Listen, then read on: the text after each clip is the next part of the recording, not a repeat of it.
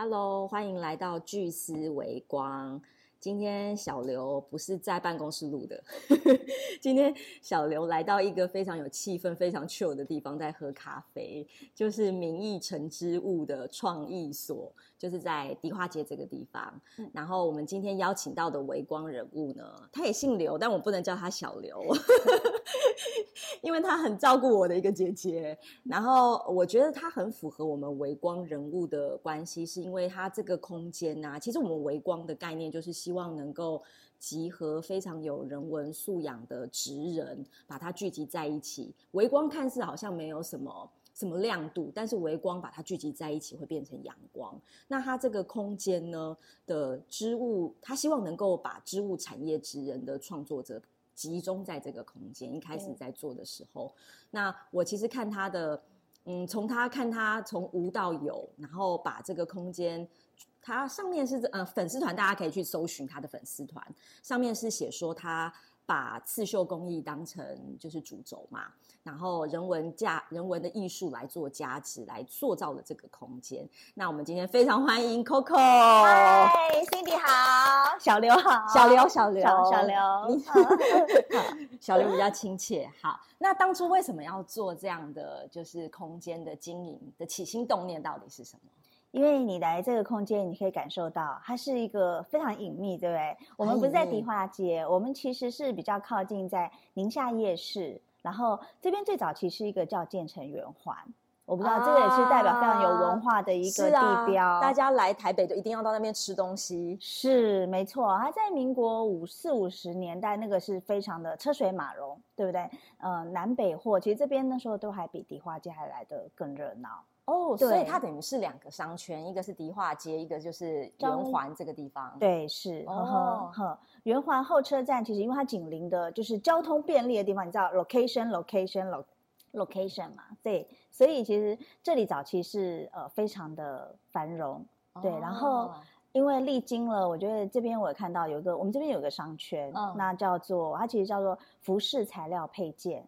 服饰材料配件的商圈，对，你知道为什么会是在这边呢？因为它就是很紧邻的永永乐市场啊！对对对对，我们都会去永乐市场买布，是，然后这边就等于是周边的一个产业这样。对，就是你的后置加工，有的人可能要做纽扣，那有的人可能就是要呃在布上面要做刺绣，对，蕾丝。我每次想到这个，我都会起鸡皮疙瘩，都会想起小时，呃，不是我小时候没有啦，就是古代的时候的那种电影的情景，这个地方很繁荣，然后黑白电影的这种景象。嗯，没错，我们有黑白，呃，我们曾经这黑白的那个是车水马龙，然后呃，商家林立，对，然后但是现在是彩色的，现在现在的彩色呢，它有点不一样了。我觉得它加入更多的现代人的一些生活的风格在里面哦，所以等于这个这个商圈里面有蛮多现代人的风格结合过去的东西。是，比如说你可以看到有哎自行车，自行车这边有自行车，自行车店对，而且是手工改装的。然后你也可以看到有人在做呃，其实布娃娃，因为 cosplay 在这十这几年来是大家很欢呃很兴盛，所以其实有在做 cosplay 的这样子的一个手作娃娃。那我觉得为什么会来这里呢？是因为我应该回来，在我生长的地方。然后因为历经它曾经是那么的呃繁荣，那现在的我，我希望这边它可以接接一些地方创生的一些新的这种商业模式。然后可以在这边让更多喜欢创作的人，可以跟更多的植物做结合。对对，所以等于是你也算青年返乡，行归于返乡，青年返乡回到 自己原本小时候长大的地方。对，是蛮感动的。所以这个空间本来就是你们以前住的地方吗？呃，对，我们算是真的是从所谓的家庭的这种代工业，你知道吗？绣学号，爸爸的那个绣花车就在铁花窗旁边。嗯，然后妈妈就是负责，就是帮忙，呃，这个比如说制服上绣刺绣啦，或是军警背章啊，这些都是从绣学号开始。哇，对，然后到这几年，你知道他可以到文创，真的，你有看过吗？有有有，我刚才看了，刚才看的目不暇 接。虽然小小的商圈，但是它其实销售到全世界，外销。对我我有印象中，以前有读过课本上面是湾的纺织其实以前在全球是占非常重要的地位，非常重要。所以等于是这边就是一个产业链诶，就是每一个小店，它就是每一个小微光。虽然我们它好像没有出名，但是每个小微光把它聚集在一起，然后把它变成一个成品，然后销售到世界。对，是没错。嗯嗯。那你说爸爸到日本去取经是怎么样取经啊？就是。因为他从这种自己带的自己的绣花工艺这样半半手动，然后你突然看到，嘿，你有一个叫做 自动化生产，那个其实是一个跳到另外一个世界，就好像你本来只是一般的手机，突然有一个叫智能手机出现，那种概念，它是完全不一样的。对，以前的那个手机就是只能那个通话比较多，可是智能手机，所以一样就是全自动的这种电脑。其实它就是跟爸爸以前的技术，它就完全不一样了。那爸爸可以接受，哦，因为通常老一辈的人啊，如果接触到这个新的东西，第一个念头就是排斥。没错，大多数人是排斥。所以现在有很多的呃绣花厂，或者说他们就是个人的，他其实是觉得他不需要啊。嗯，对，爸爸是排呃，爸爸没有排斥，爸爸觉得说。其实本来就是一个工业化的时代，你要能量产，大家才有办法解决。那时候纺织业这么发达，然后这么多的客户在问，订单很多。对，你已经不再是绣一两件的西装名牌，你要绣的是呃符合一下子要出几万的这种呃背章，是给军警用的。那时候这种自动化，它才有办法符合市场要。爸爸就跳进来了，爸爸好有生意头脑哦。他那是要转型吗？对，其实可以这样说是，他是自动转型的。就是我们在辅导店家当中啊，其实最喜欢就是这种他自己有概念，说我要成长，然后我是开放的态度的。对，通常这种转型就会很成功。所以我觉得我有遗传到我爸爸的个性。有，我已经觉得我很天真了，就是有一个人比我更天真。应该是，我觉得。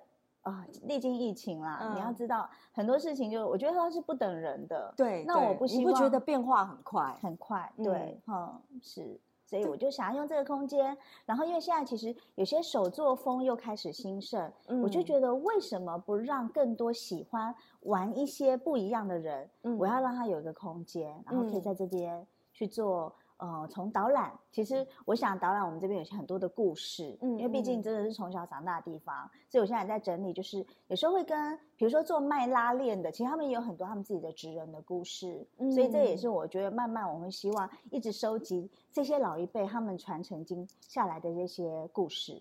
嗯，所以 Coco 已经在做我们巨丝了，他聚集大家的小微光，是。因为他知道这个地方曾经。灿烂像阳光一样，我觉得它有可能会再回来，因为现在真的是虽然 AI 的时代到临，大家对这种人文的故事啊，然后人与人之间的接触啊，然后还有疗愈啊这两个字，大家其实是。非常感兴趣的，是因为那才是人活着的价值。对，是。回过来，我觉得所有东西还是在人，嗯，人的感受，嗯，就像以前刺绣，它是让你的衣服美化，嗯，可是我觉得它现在不是，现在刺绣是在那个你在创作的过程，你在从无到有。对，我觉得在这个实验基地，我希望让更多人可以一起来玩。对，所以我觉得这里也会是开创一个疗愈的一个场域。嗯，然后也希望呃有喜欢手作跟我们的东西可以做一些结合。嗯，因为听众朋友可能对刺绣会有一些既定的印象，Coco，你要不要跟我跟我们稍微简介一下刺绣可以做到什么，让年轻人觉得哇，就是。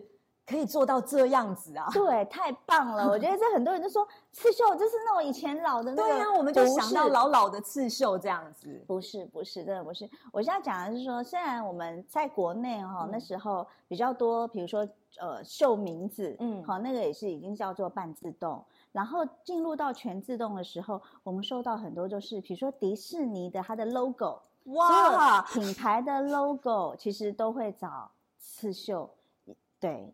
那他们找刺绣都是找台湾吗？嗯，台湾真的在品质上面真的比别人好很多。哇，对，所以以后我去迪士尼玩的时候，看到就说啊，是原来这是 Made in Taiwan。对，是。然后到后来，其实也有很多，不管是服装品牌，然后甚至到。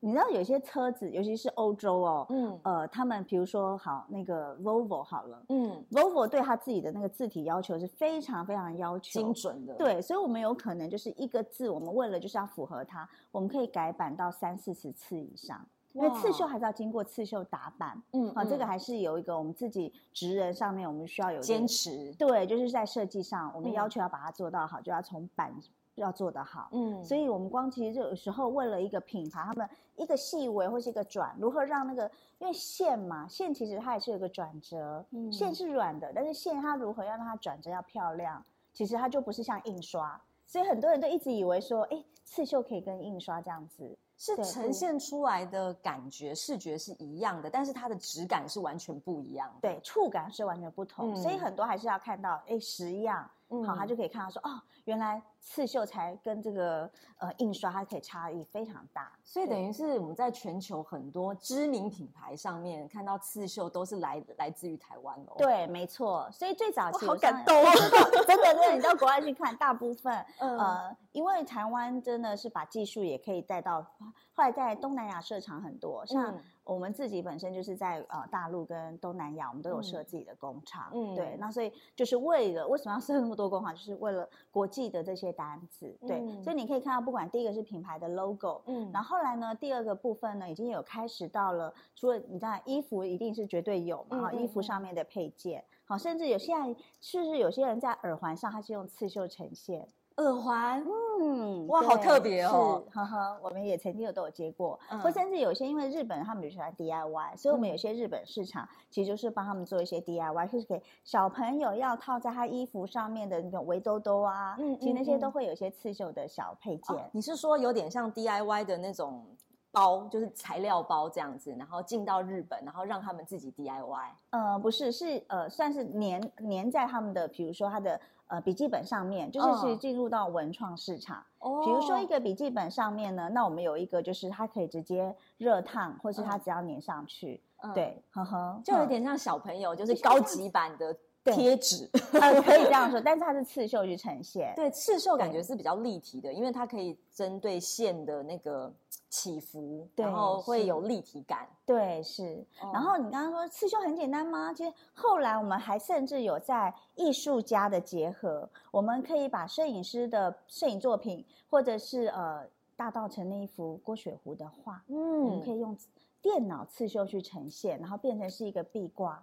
那那时候观光客很喜欢，所谓是每一个线条都用刺绣，还是它是有挑选的？就是线条当中可以挑选某一个线条是用刺绣这样。有一区域对，有一些线条，比如说像霹雳，我举例好了，霹雳是台湾一个很棒的一个文创品牌。对，那它有一个，比如说它的这个主角使用，他说他的我那个头发和那个发的线条呢，我们就整个是用刺绣呈现。然后其他的部分很细微的部分，我们其实也开开始结合现现代比较有这种热升华，它其实有一点点类似把印刷的概念去结合。哦，所以现在我要讲的是说，刺绣已经不是。呃，十几年前你看到不是我们想到我们有一直在，对，我们就好像那个什么 Web 这样有一直在升级，对，可能一点零版本你看到就是一个单色刺绣居多，嗯，对，那你到二点零版本的时候，你就发现它是在服装产业上面 logo 上面，对，那三点零你就发现它必须要符合哎市场多元化的需求，你要色彩很丰富，你精细度要特别高，嗯，所以我们就有三点零版。版本的出现了哇！我觉得是，所以哎，我它是这样不断升级到一点零、二点零、三点零，但是对刺绣工艺的那个质感的要求是没有变的，对不对？它。打板啊，等等的，就是线条啊，还是非常的要求。嗯，而且更复杂喽，因为以前都绣在布上面对不对？对。现在你知道台湾也有很多不同的布，因为台湾虽然纺织业，我觉得早期是呃在成衣制造，它是一个非常辉煌哈。然后到后来就是呃现在来讲就是面料部分的研发。嗯。那我们现在也开始面临，哎，很多时候我们刺绣。会在不同步上面，我们都要去做试验。有时候在那种冰天雪地，你要在那个真的，因为我们有时候是做这种救援队的很大的一个识别的，所以你颜色要非常鲜艳。你在冰天雪地上，你要如何用在帆布袋上面？你还可以绣的，人家可以用的十几二十年。嗯，我觉得刺绣是它第一前就是要求要非常耐用，实用性实用性要有。对对是。然后第二个，它当然就是现在有升升升值加值到艺术性的部分。对，是呵呵呵。对，而且我们现在还开始玩跟不同材质的结合。对，比如说刺绣一定要在布上吗？你觉得？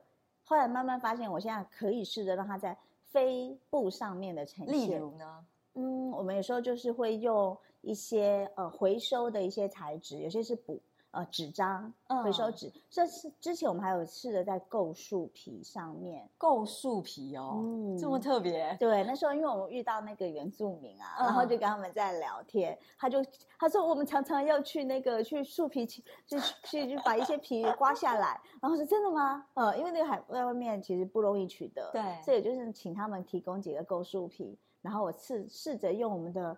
呃，不同的技法，我们不有些东西是可以跟它做一些结合。哇，其实它这个才叫做真正的文化创意产业哦。所谓文化，就是指刺绣工艺嘛。对。然后创意是指它可以跟不同的材质也好，不同的领域也好，做跨界的结合。对。那才是真的叫做文化创意。是。然后产业就是我们把这个东西带到就是。就像刚才说的，纽纽扣街这边有非常多的呃店家，把它集合起来，会变成一个成品，对，它就一形成了一个产业链。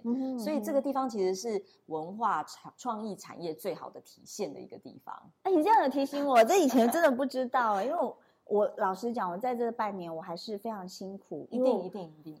啊，我不知道如何用微小的力量，可是可以让很多人理解说，这个其实是在走长远的路，因为我不希望台湾有些原本的优势。在国际市场上越来越不见了。嗯，对。虽然台湾没有市场啊，但是我觉得台湾在原本的，比如说像刚才你说纺纺织工业这个地方，本来我就是我们的强项。是。那虽然现在工工厂慢慢移到 东南亚地区或大陆地区，但是我觉得我们应该还是可以发挥我们原本职人的那个价值在的。对，是。对。我们一直在想如何让台湾是软实力，如是设计部分，嗯，我们的创意比较多。那有你刚刚有讲。文化创意产业真的不是只是开一个咖啡店，所以你讲出我的心声，因为很多人都问我说：“哎，你在做文创？文创啊，是开咖啡店吗？还是卖商品？” 对，是我我举例好了，因为我最近在研发一个产品，嗯，那其实上我们就会想把，比如说我喜欢老屋再生嘛。那我喜欢把老屋一些元素，我希望保留，因为也许在下一个十年，很多人是看不到我们一些老屋上面的元素，比如说铁花窗，嗯，所以我就会试图把铁花窗可能结合就是这种类似有点纸雕工艺，嗯，那如何又可以跟刺绣结合，做成是一个可以实用的一个呃生活小用品，嗯，对，这个也是我觉得这事实上是可以，我们一直在做，我们只是以前做的。比较少，然后我觉得在这个空间，我们可以结合更多不同的设计师他的想法，然后就可以有更多不一样的这种商品化。因为产业还是你要有商品，对，真的不是像手做，它是没有办法成一个很大的量。嗯，对，嗯嗯。不过这样子让我让我想到，就是呃，其实 Coco 他很厉害的是。就刚才说他很天真嘛，很可爱。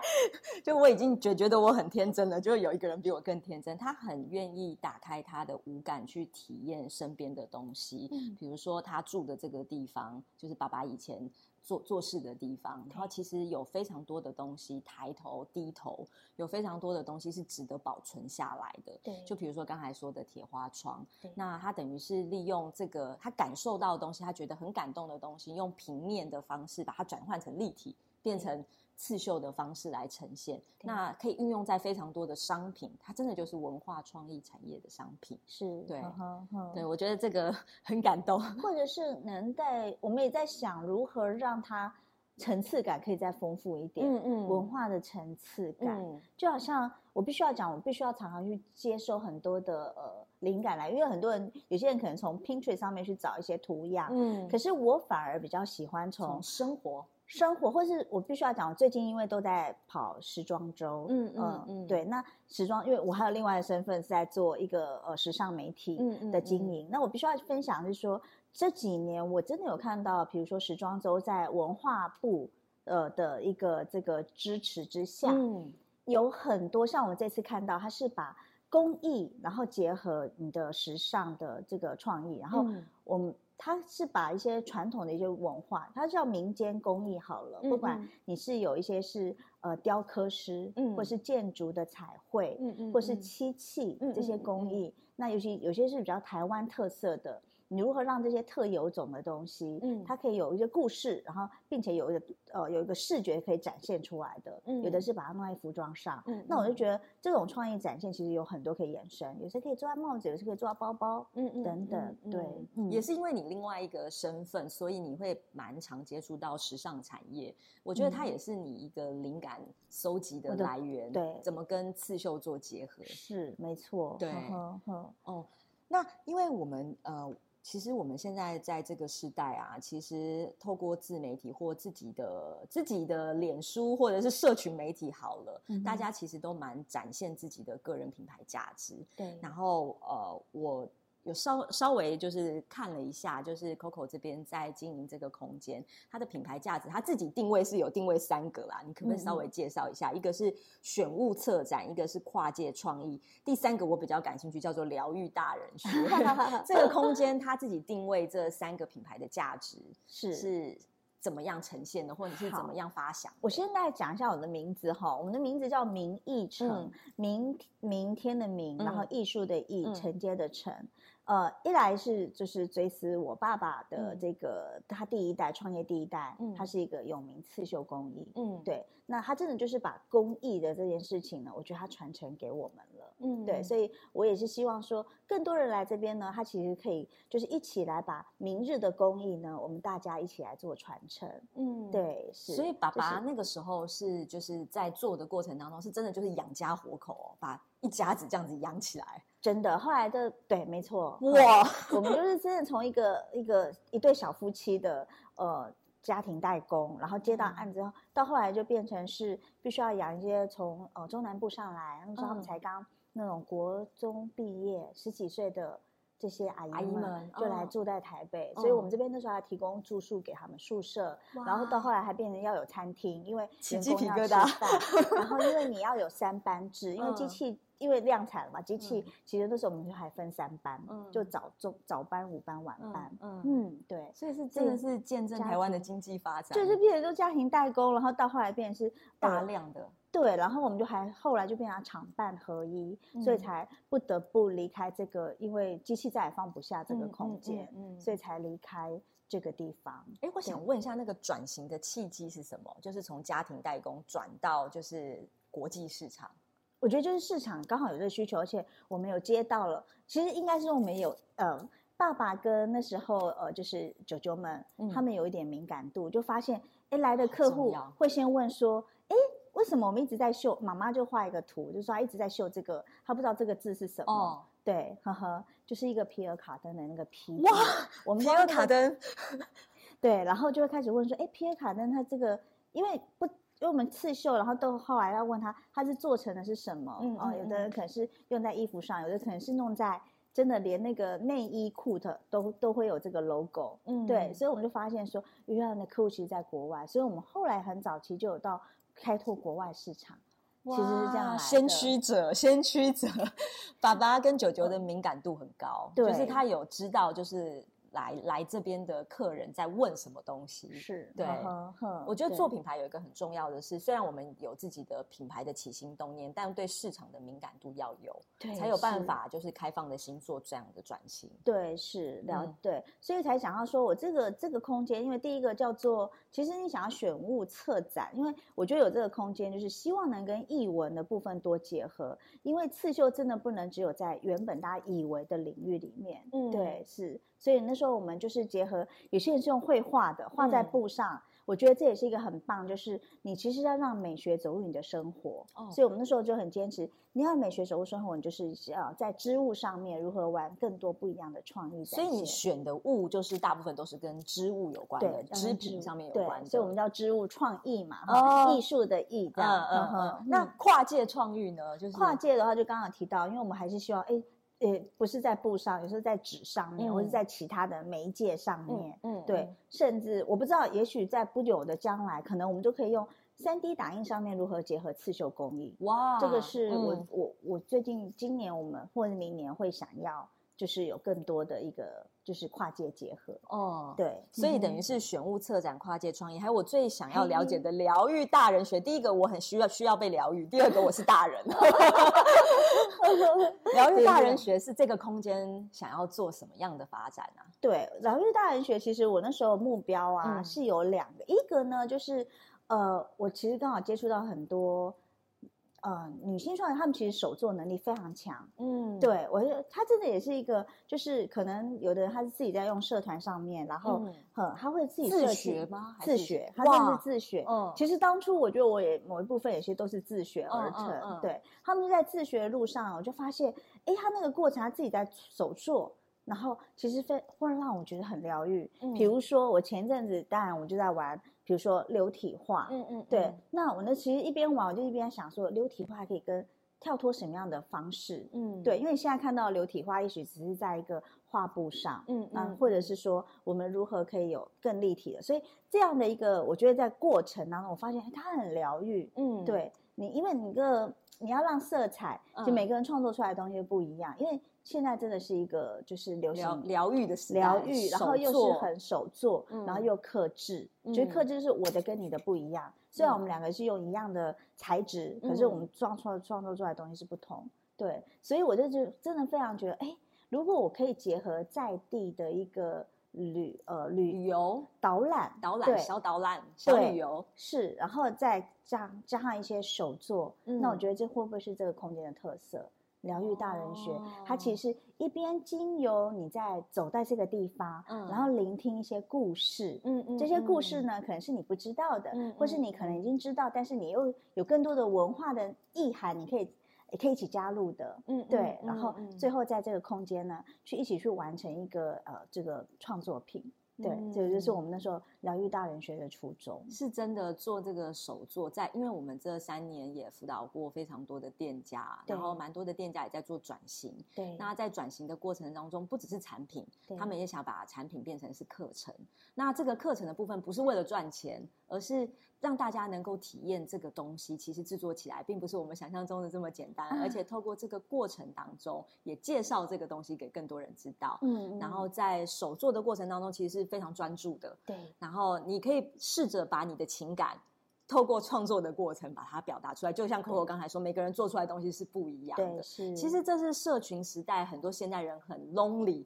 嗯，没错。的原因，我们其实要做一些实做的东西，让自己的情感能够适时的把它发挥出来跟发泄出来。好棒哦！我觉得你帮我把那个诠释的更棒了。对，这个疗愈大人学超好的。我们很希望这个课呢，陆续在这边可以开成。那尤其我们在下半年，因为大道城本身就有一个月的国际艺术节，嗯，那我就觉得说，真的应该先把，嗯。就是自己要先有内容，嗯，对我觉得没错，现在内容是最重要，很重要，因为我们有一个场域空间，我一直在思考说，到底空间力量是什么？你刚刚讲很好，就说一开始我们真的就是一个空间，是一个养家活口，对，但是到第二层，我觉得不一样了，空间是汇聚一些呃这些早期的员工们，他们。去生活的地方，因为他们后来都回来。我上次有邀请他们大家回来，他们好怀念。他们一看到那个说那个八百号这是什么颜色线，那个是什么颜色，那是什么线放在哪里？因为他们那时候有他们的 SOP，嗯，然后我就一直默默记下来他们讲的。对，所以呃，我还是觉得空间的力量，它是一直在转换。所以你不止在做这个空间的营运，我觉得你有在记录这边的文化故事。对，所以我觉得这个空间不止这三个品牌价值，还有一个就是你你的历史、你的情感。对我真的觉得，呃，因为去年写了一篇论文，嗯就在想说啊，既然我爸爸是在电脑刺绣产业，他算是先驱者，嗯，那呃，尤其他又有很大的一些工艺的这个记录，我为什么不好好的把这些东西记下来？对，不只是我觉得应该，因为台湾真的在技术面为什么会比别人好？我觉得那真的是要累积很多的能时间能量，需要耕耘，深耕在同一个领域，不断的耕耘这样子。对，是，嗯哼嗯。所以这边的品牌价值，我刚刚还看了一，就是真的，我们就是全物策展、跨界创意、疗愈大人学。我觉得还有一个最重要、最重要，就是 Coco 对这边的情感，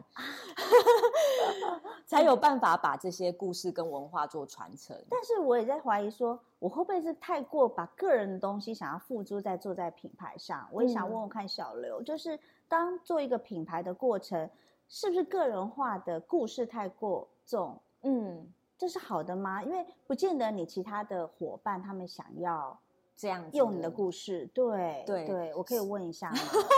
我我个人是觉得啊，就是呃，越越越来越多人会喜欢你这种个人的故事，因为现代人其实蛮喜欢这种共感共情的感觉，就是因为太少这种东西了，因为现在科技刺激太多了，嗯。那反而这个个人的情感如果能够加诸在你原本第这三个的那个品牌价值上面啊，我觉得会让你的品牌更跟别人更不一样，否则它会。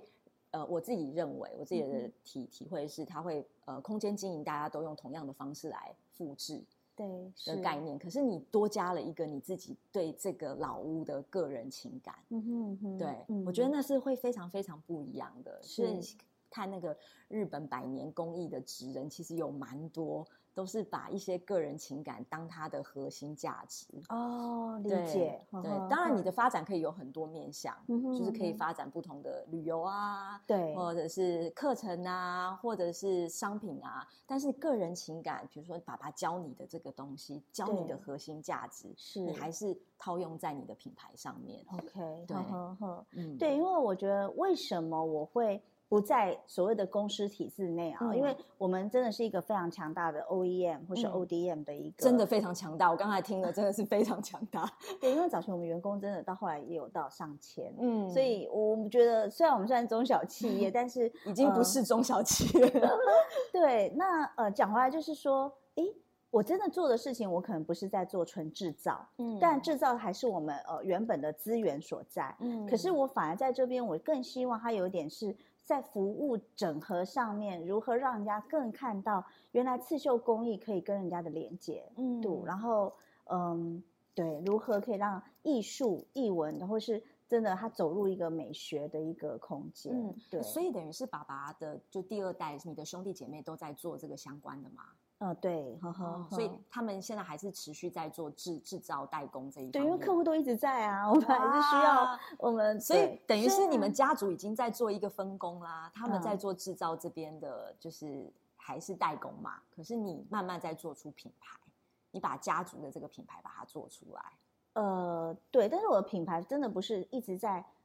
呃，创造很多商品，嗯，因为我我还是觉得我想要做的是一个平台，嗯，所以平台应该在说，我刚刚看好的是，呃，我们的软实力是还是在设计，那如何我想要做的是一个设计的平台，嗯，就是比如说你今天你的设计图案，那它可以做刺绣呈现，那刺绣它可以变成是呃其他的跟品牌以后可以结合，呃，其实你已经已经在做品牌了，品牌就是在。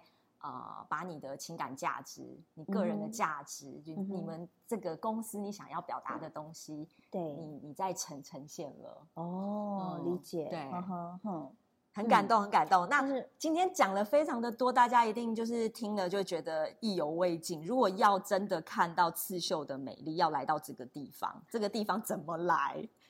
好，呃，怎么来？呃，因为像我们脸书可以看到的地址，对，那我们其实离捷运站就大概一个一个，就是中山站或是北门站，嗯，然后来完之后还可以去刚才所谓的那个圆环吃东西。对，因为我还在讲，其实有时候走进香港你要漫游，因为真的在不管是赤峰街、迪化街这一带，是都有看到一些很特色的老屋，他们得以被保存，我觉得很棒。哼，你也保存的很棒，谢谢。对，大家一定要来哦，这个地方。然后我会把他的粉丝团呃相关的那个连接都放在下面，让大家可以搜寻到。OK，好，那今天就这样，谢谢 Coco，然后喜欢喜欢我们的欢迎帮我们订阅，然后帮我们按五星的评论，谢谢哦，拜拜，拜拜。